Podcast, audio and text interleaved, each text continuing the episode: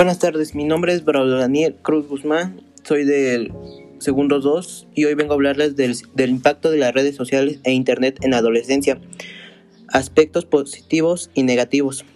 Esta información nos la dio el doctor Elías Arab y la psicóloga Alejandra Díaz. En este artículo presenta una revisión teórica del impacto tanto positivo como negativo de las redes sociales en los adolescentes y de la relación directa entre eso y el abuso de las nuevas tecnologías. A su vez, se establece el vínculo entre las formas de utilizarlas y las características psicológicas individuales. Los desarrollos previos de personalidad y control parental se toma como punto de partida el desarrollo adolescente asociado a la construcción de la identidad juvenil en el contexto de un nuevo paradigma comunicacional, donde el límite entre lo público y lo privado se torna cada vez más difuso. Se expone la, la, terminología propia de las redes sociales y se pone énfasis en las estrategias de supervisión y control adulto. En los últimos años se ha producido una revolución tecnológica que tiene sus orígenes en 1969 con la creación de Internet por parte del Departamento de Defensa de los Estados Unidos, que ha promovido el desarrollo y la manifestación de nuevos aparatos tecnológicos como computadores personales, teléfonos inteligentes y tablets, generando un intercambio global y expedito de planeta que plantea una modificación de los paradigmas de la comunicación. Son millones los individuos en todo el mundo, especialmente adolescentes y jóvenes, que se han dejado seducir por las nuevas tecnologías e Internet, incorporándolos en su vida cotidiana, en sus comunicaciones y en sus vínculos. Sin embargo, la aparición de diferentes aplicaciones ha estado ligada al desarrollo de conductas adictivas en algunos individuos con determinadas características creándose a partir de ello el concepto de conducta adictiva o a Internet, lo cual no se logró consenso entre los expertos. En Chile se están implementando estrategias tendientes a lograr acceso a Internet para todo el país, con el objeto de disminuir la brecha tecnológica que existe entre sus diferentes regiones.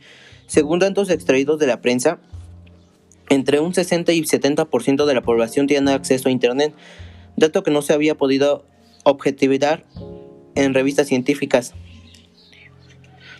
Otro factor importante a considerar es la brecha digital generando tanto niños como adolescentes son nativos digitales y muchas veces son ellos los que nos los que enseñan y educan a los padres en esta área, lo que genera una alteración en las jerarquías familiares y deja a los menores en riesgo de uso y exposición, ya que los padres tienen pocas estrategias para una adecuada supervisión y monitoreo. Un estudio de Livingston evidenció que más de un 30% de menores de 18 años no tenía instrucciones para navegar seguro. Más de un 30% no ha visto, visto un sitio pornográfico de manera accidental. Un 25% recibió pornografía vía email. Entre un 40 y 70% entregó información personal vía web. Y cerca del 40% de los niños aumentó su edad para chatear o acceder a una cuenta de red social. A partir de, esto, resulta indispensable por parte, de los adultos autoeducarse y aprender todo lo relativo a Internet, aplicaciones y redes sociales.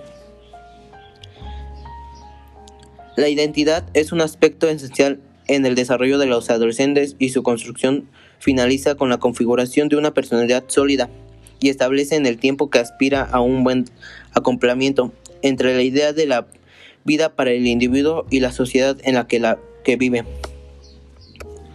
Los adolescentes se encuentran en un proceso que determina acceder a una identidad personal sólida, a un sentido de seguridad respecto a quiénes son y a lo que desean ser, y un sentido de intimidad. También forma parte de este proceso de construcción adolescente el desarrollo de la sexualidad.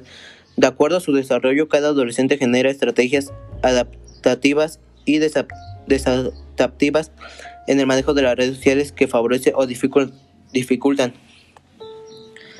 No obstante, los medios digitales generan múltiples nuevos contextos para expresar y explorar aspectos de la identidad.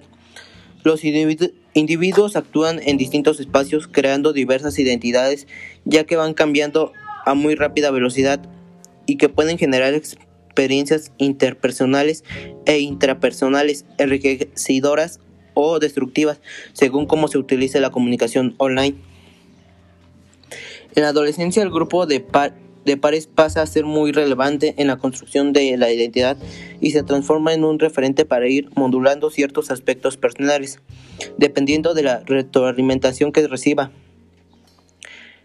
El feedback virtual puede, puede ser perjudicial para algunos adolescentes ya que se puede expresar como anonimato con un distanciamiento afectivo importante con de bajo nivel de empatía, con una utilización del, del pensamiento hablado y con gran dificultad para evaluar lo que sus mensajes están generando en el otro. Todo ello tiene consecuencias negativas en la construcción de la identidad de los jóvenes, especialmente cuando la difusión de contenidos negativos o descalificadores se propaga muy rápido, alcanzando niveles insospechosos. Otro elemento a considerar es la dificultad que tienen algunos adolescentes para diferenciar el contenido público del privado. No logran acceder a una conciencia que les permita evitar exponerse o verse expuestos a situaciones que en lo inmediato les pueden generar altos niveles de estrés y daños importantes en la visión de sí mismos con riesgos para su salud mental.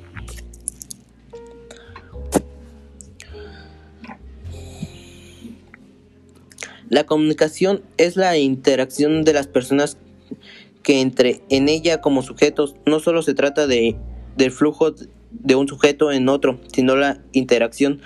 Para comunicación se necesita como mínimo dos personas, cada una de las cuales actúa como sujeto.